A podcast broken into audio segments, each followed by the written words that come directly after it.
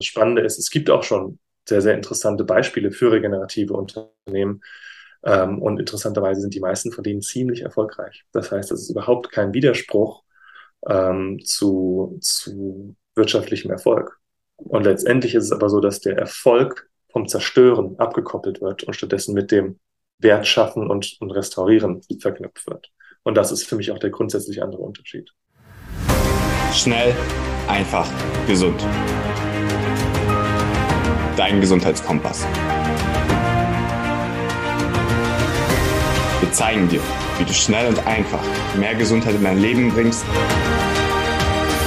und endlich das Leben führst, das du verdienst.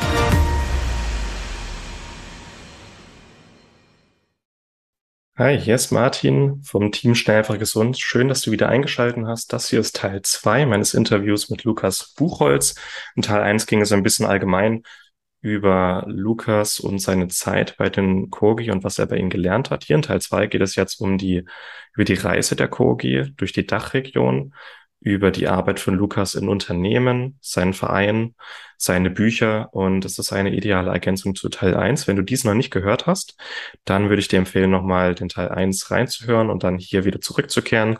Ansonsten wünsche ich dir jetzt ganz viel Spaß mit Teil 2 und die Lehren von Lukas und den Kogi. Bis gleich. Und ich finde es auf der einen Seite, auch wie du sagst, ich finde es schön, diese Entwicklung gerade mitzubekommen, auch dass man sich mehr auf Naturvölker rückbesinnt, auf übersinnliche Erfahrungen rückbesinnt, was man von denen lernen kann.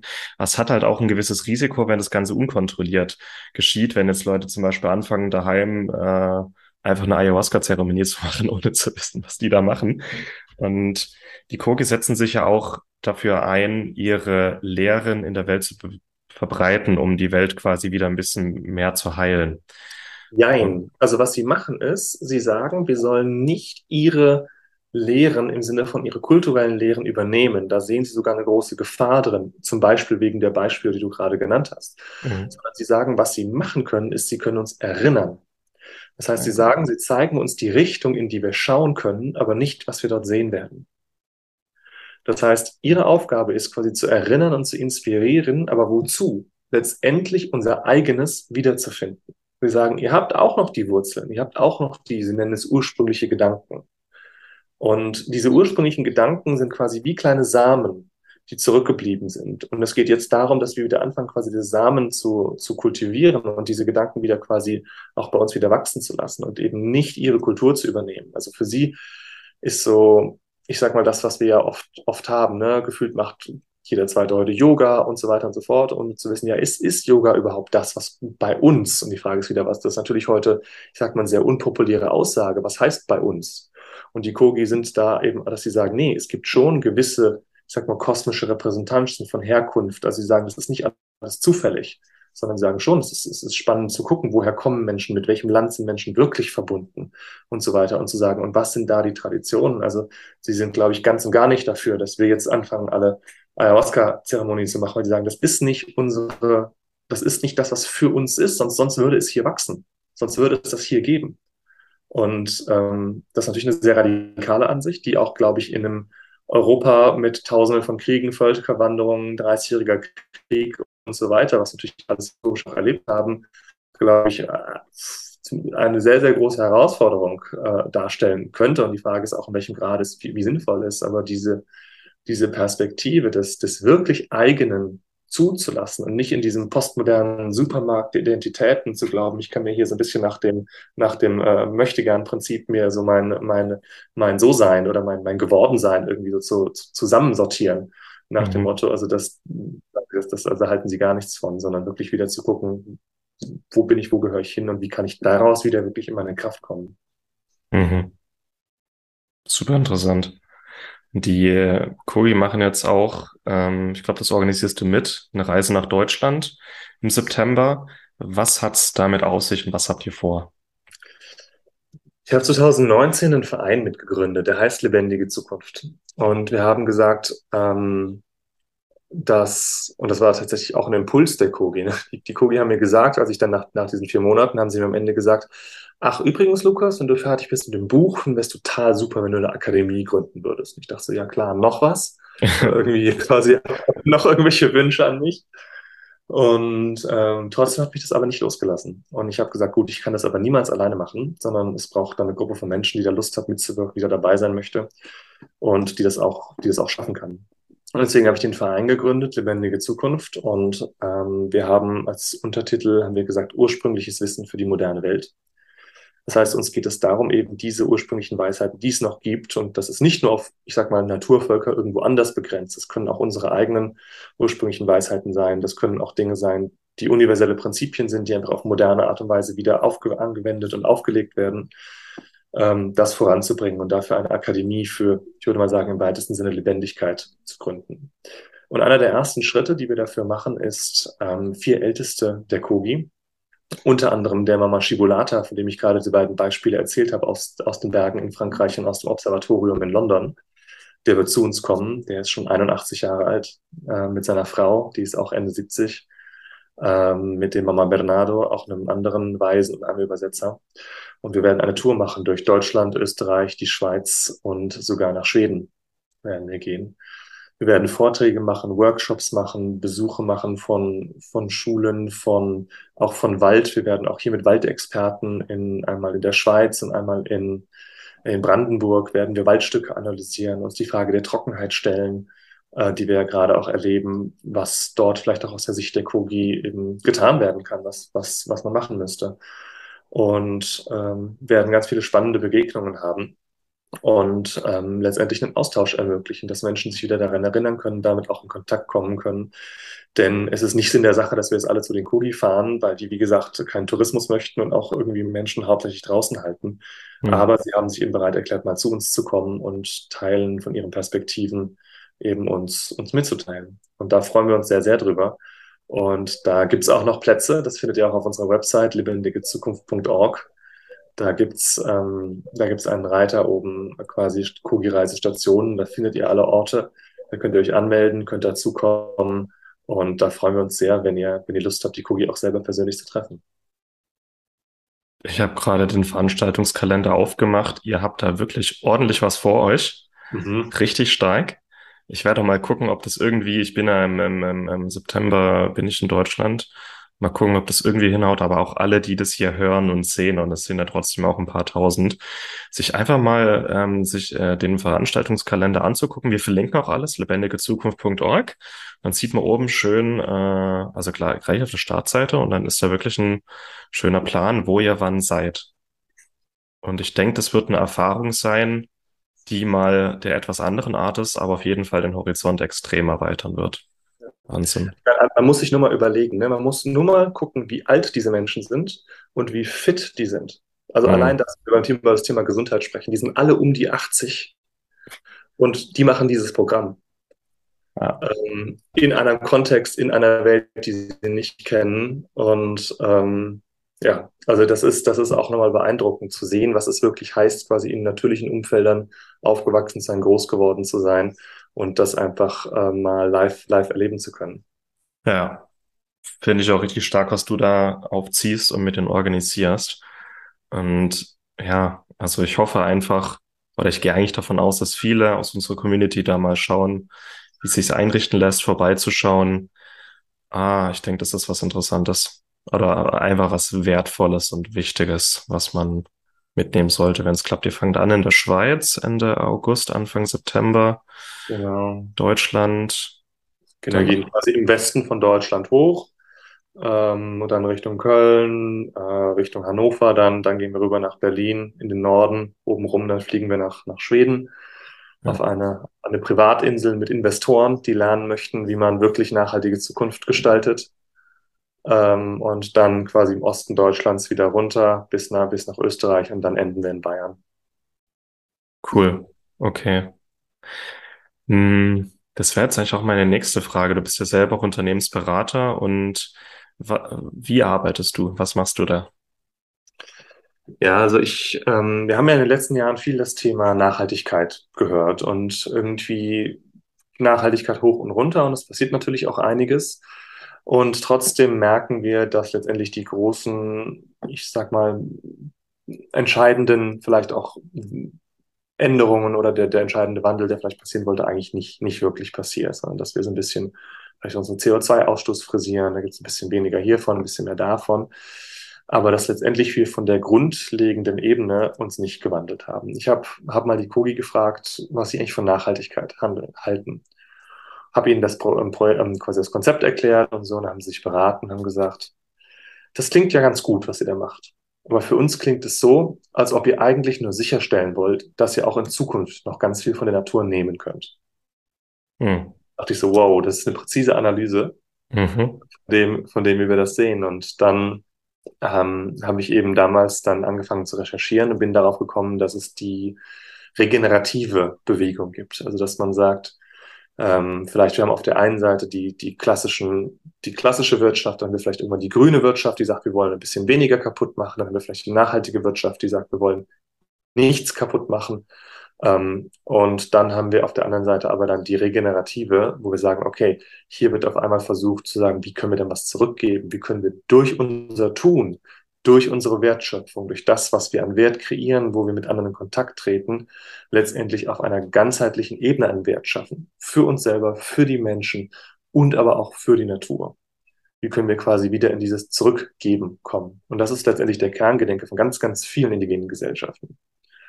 Und ähm, das ist das, was ich mit Unternehmen mache. Also ähm, Unternehmen, die Lust haben, ähm, diese Art des Wirtschaftens sich anzuschauen und eben zu sagen, Nachhaltigkeit ist nicht das, was wir wollen, sondern wir wollen diesen regenerativen Gedanken, wir wollen regenerative Wertschöpfung. Mhm. Wir sind bereit, uns mal andere, neue, vielleicht spannende Geschäftsmodelle anzuschauen, unsere Marke anders aufzustellen. Ähm, mit denen mache ich so eine Journey, so eine, so eine Reise. Die, die begleiten wir quasi in Projekten, ähm, sei es Konzepte, sei es ähm, die verschiedenen Ansätze. Also das kann man nicht so maßgeschneidert machen, sondern es sind sehr, sehr individuelle, auch, Workshop-Reihen, Beratungsreihen und ähnliches, was wir machen. Ähm, Reground heißt übrigens die Beratung, äh, die, ich, die ich mitgegründet habe, also die gerade am Entstehen ist. Und ähm, genau, da geht es einfach darum, letztendlich das Potenzial, was schon im Unternehmen ist, mit den Mitarbeitern, mit den Leuten, die sich wirklich auskennen, zu heben. Also wir kommen nicht und sagen, wir wissen, wie der Hase läuft, weil das wäre völlig vermessen, sondern wir sagen, äh, wir wissen, dass bei euch das Potenzial schon schlummert und quasi, wie, wie können wir das wieder rausholen? Wie können wir da letztendlich auch mit der Erfahrung, die ich bei den, bei den Kogi gesammelt habe, wie können wir da wieder reingehen und die, ähm, diese, diese Art des Grundverständnisses, warum wir da sind, eben zu, zu äh, wieder zu wandeln. Ich sage zum Beispiel immer quasi, ähm, Nachhaltigkeit ist nur das Ergebnis regenerativer Wertschöpfung. Das heißt, ein regeneratives Unternehmen braucht keine Nachhaltigkeitsabteilung. Warum auch? Es ist vom Grundverständnis der ganzen Art des Wirtschaftens tief, tief, tief verankert und nicht nur irgendwie ein Satellit oder ein Mond, der irgendwie so um den Kern des Unternehmens, wo es eigentlich um was ganz anderes geht, wie so herum, herumkreist und letztendlich damit relativ wenig zu tun hat. Ähm, und das ist das quasi, wie wir das, wie wir das sehen. Und das Spannende ist, es gibt auch schon sehr, sehr interessante Beispiele für regenerative Unternehmen. Ähm, und interessanterweise sind die meisten von denen ziemlich erfolgreich. Das heißt, es ist überhaupt kein Widerspruch ähm, zu, zu wirtschaftlichem Erfolg. Und letztendlich ist es aber so, dass der Erfolg vom Zerstören abgekoppelt wird und stattdessen mit dem Wertschaffen und, und Restaurieren verknüpft wird. Und das ist für mich auch der grundsätzlich andere Unterschied.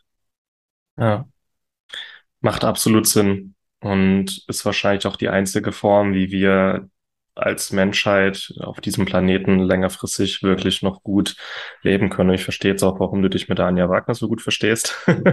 Sie macht es ja mit regenerativem äh, Boden- und Landwirtschaft. Genau. Äh, wir machen hier im Grunde regenerative Gesundheit für den Menschen, dass wir nicht so vor uns hinsiechen, sondern wieder zu unserer wahren Gesundheit zurückfinden. Äh, und ja, das ist die Zukunft. Ich finde es einfach auch wichtig, sich da mal ein bisschen zu vernetzen und genau sich gegenseitig ein bisschen zu pushen. Ja. Das sind ja auch alles Aspekte, die lassen sich ja auch gar nicht trennen. Also man kann letztendlich gar nicht ohne regenerative Gesundheit ein regeneratives Unternehmen langfristig irgendwie auch ja.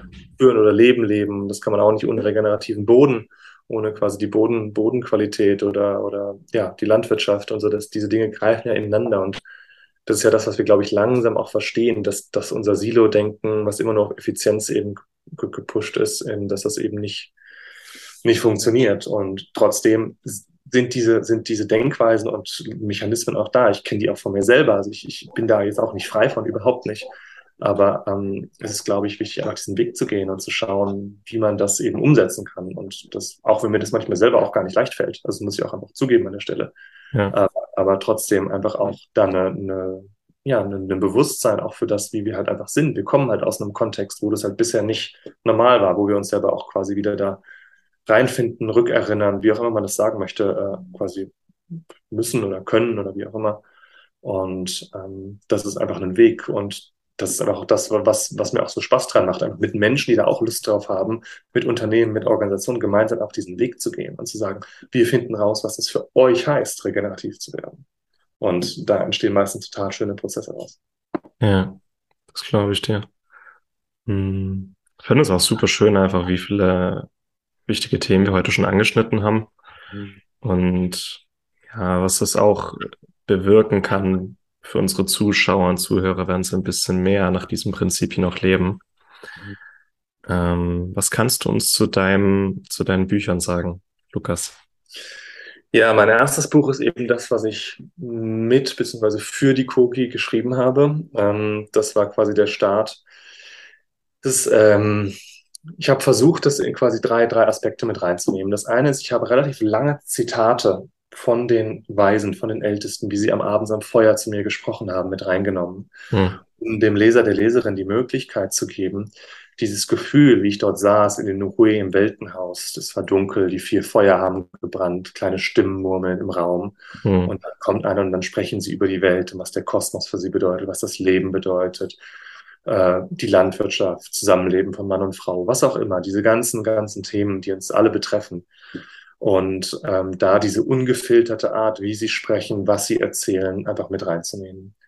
Der nächste Teil ist, dass ich das versucht habe, ein bisschen zu kontextualisieren, ein bisschen zu übersetzen, vielleicht auch in unsere, in unsere Art und Weise zu denken, weil es doch dann schon manchmal sehr anders ist und wenn man gewisse Hintergründe nicht kennt oder nicht hat, teilweise gar nicht mal so leicht zu verstehen, weil wir eben noch so anders denken.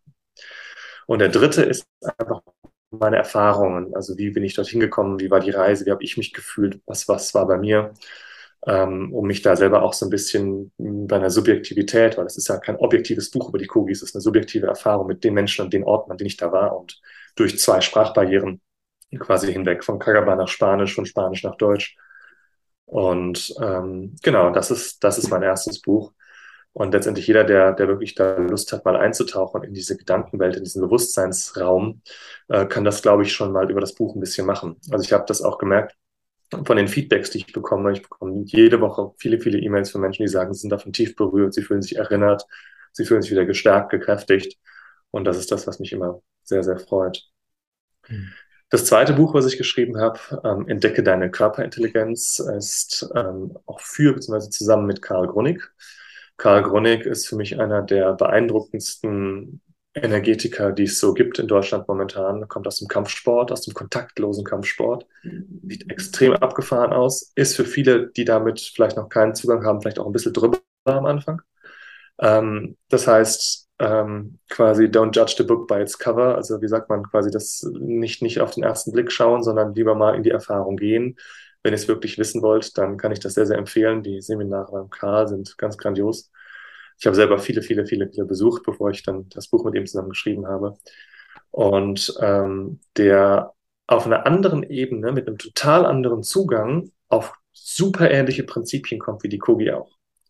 Und das ist das, was mich eben begeistert hat oder auch was die beiden Dinge eben auch verbindet, dass es um diese grundsätzlichen Wirkweisen des Lebens, wie wir in Kontakt treten miteinander, wie unsere Energien funktionieren, was da letztendlich dahinter steht an Prinzipien.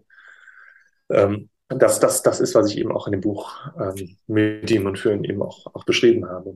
Und das ist, das ist auch was, ja, was glaube ich gerade für das individuelleren Aspekt ähm, auch für viele Menschen sehr, sehr interessant sein kann.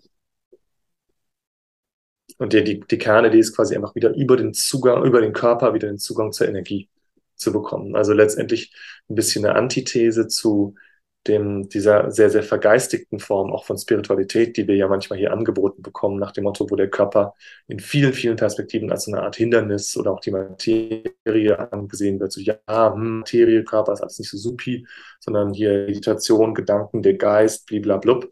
Und letztendlich aber das wie wir hier sind, jetzt als Menschen mit Körper in unserer Ganzheit, dass da eben das eben ja vergessen wird. Ich meine, die Art, wie wir arbeiten, ist, wir tragen meistens mit unserem Körper nur noch den Geist von A nach B. Mhm. Ähm, sonst hat er eigentlich keine Funktion und wir kümmern uns nur um ihn, wenn er anfängt B zu tun. Und zu sagen, das ist aber eigentlich ein wunderbares Werkzeug, ein wunderbares Vehikel, was wir haben, was für uns da ist, über den wir auch grandiose Zugänge eben bekommen können. Das ist das, worum es auch geht in dem Buch. Ja, Finde ich auch wichtig. Und da ändert sich auch gerade viel in der Medizin, generell in, in Therapie.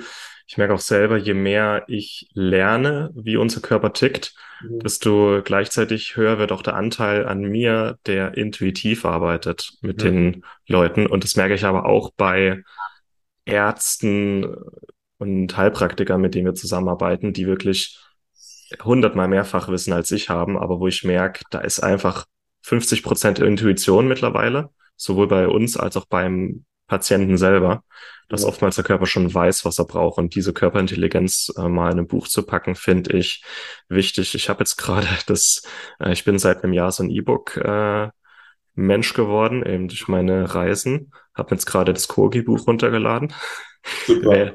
werde berichten. Mhm. Ähm, habe auch gesehen, eure, also wir werden alles verlinken und es waren ganz viele Themen, die wir jetzt angesprochen haben werden auch die Kogi-Reise nach Deutschland verlinken. Ich habe auch gesehen, dass ihr als Verein auch Spenden annehmt.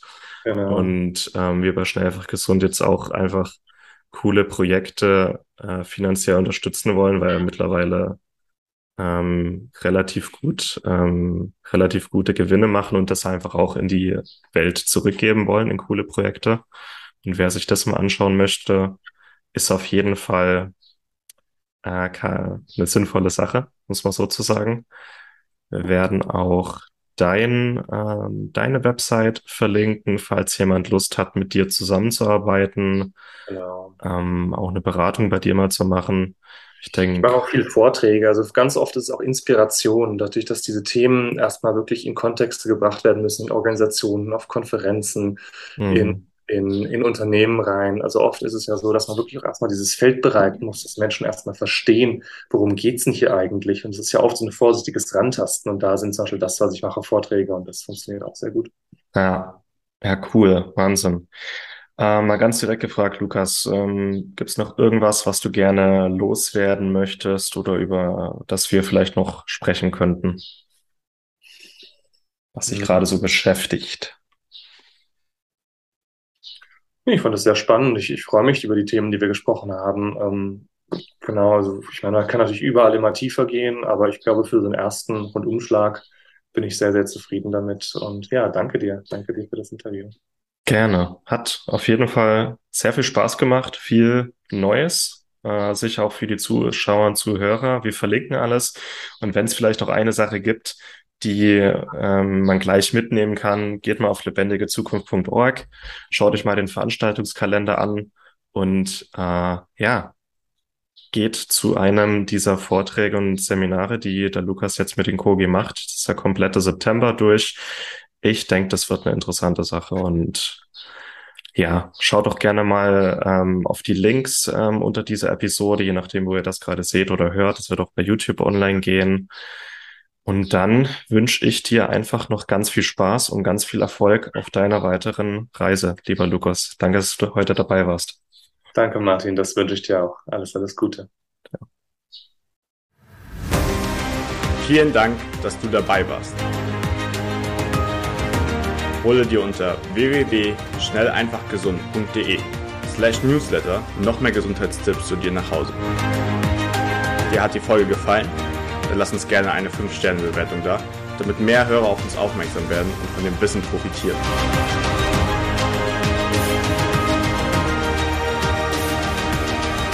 Wir wünschen dir eine gesunde Woche. Dein SEG-Team.